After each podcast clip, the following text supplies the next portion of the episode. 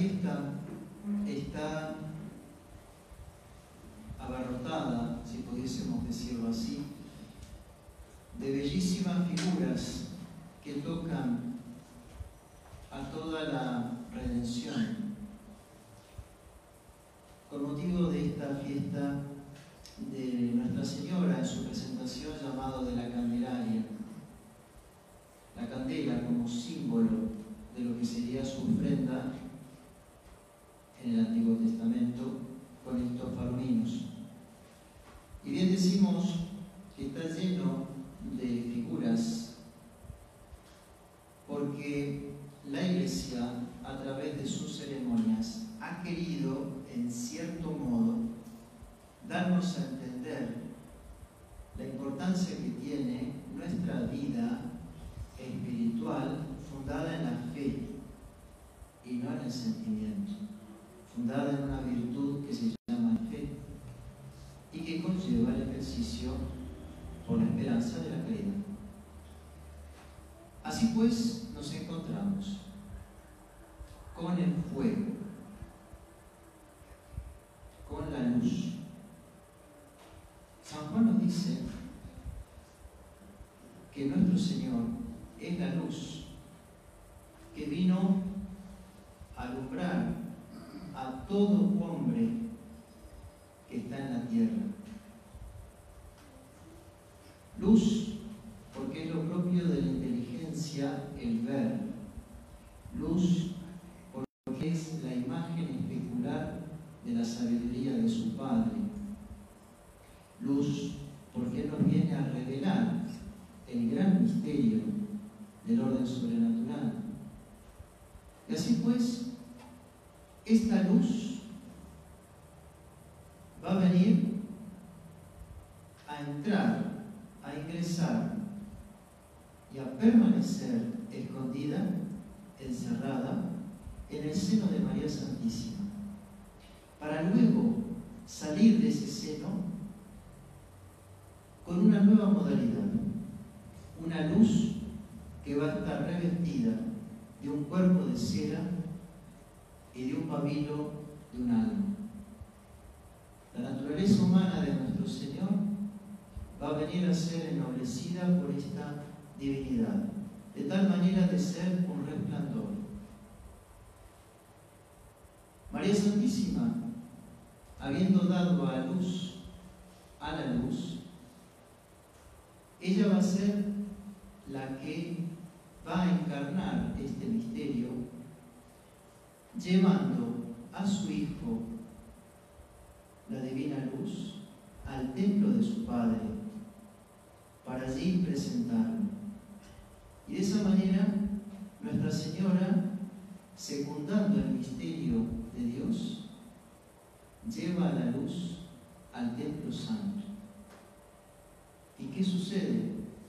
Que nuestro Señor, en su infinita sabiduría, dispone que esa madre que lo dio a luz sea la misma que nos asuma a nosotros como hijos para darnos la luz y que nosotros como hijos la tomemos como madre de luz. Y así pues entonces la iglesia desea que cada uno de nosotros se acerque a el reclinatorio para recibir a esa luz. Pero con una finalidad. Esta luz que recibimos es transformante, pero es una luz operante y no solamente luz que nos hace hijos de la luz. El Señor, si recordarán a San Mateo, nos dice, vosotros sois la luz del mundo.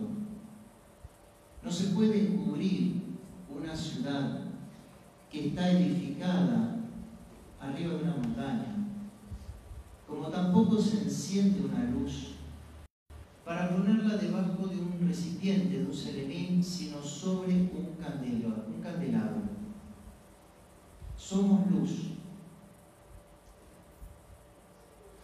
como bien decimos, es una luz transformante operativamente hablando. Porque no basta que seamos luz. El apóstol dice que debemos caminar como hijos de la luz. ¿Para qué? Para lo que el Señor como conclusión del pasaje citado en San Mateo. Para que los hombres vean vuestras buenas obras y glorifiquen a vuestro Padre, a mi Padre, que está en los cielos.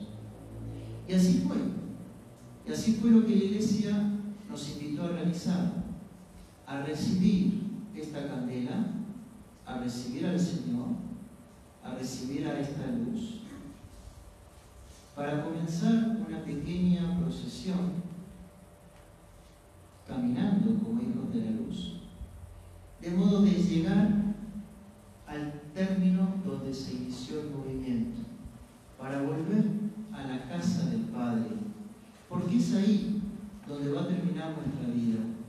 Nuestra vida no va a terminar en un cementerio, nuestra vida no va a acabar en un hospital, nuestra vida va a continuar y va a llegar al templo de Dios si salvamos nuestras almas, como es lo esperable. Entonces, vemos cómo esta ceremonia tan rica viene a sintetizar la economía de la redención. Dios en su Santísima Trinidad, la encarnación de María Santísima, Nuestra Señora que lleva a su Hijo a su Padre, que nos asume, que nos transmite a nosotros la luz y nosotros debemos conservarla, acrecentarla, para que otros también se salven y nosotros terminemos en la casa del Padre. Una hermosa ceremonia que debería tener no pocas cosas para que cada uno de nosotros pueda reflexionar, tomarnos tan a la ligera lo que somos y que muchas veces nos olvidamos para recordar las obligaciones que tenemos y que muchas veces queremos deslindarnos. Y María Santísima, que se va a presentar como nuestro modelo. Un modelo que no habla, un modelo que opera, que un modelo que se manifiesta en el obrar sin ruidos de palabras, un modelo que es ejemplo en la obediencia a la ley del Altísimo, sin necesidad alguna, cumple con la prescripción legal de su purificación y presenta al primogénito a Dios cuando ese niño era Dios.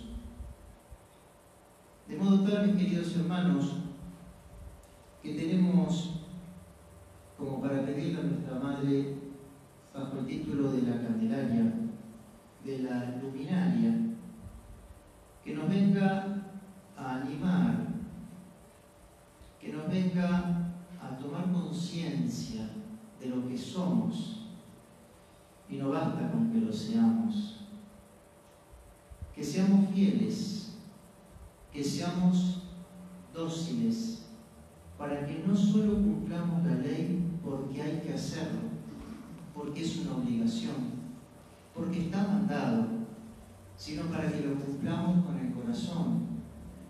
Diríamos, no solamente que cumplamos la ley materialmente, sino formalmente, no solamente con el cuerpo, sino con el alma.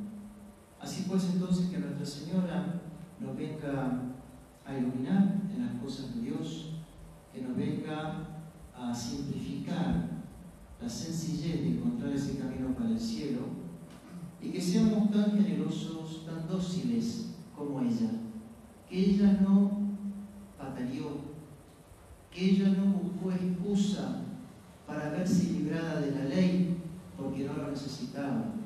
Ella fue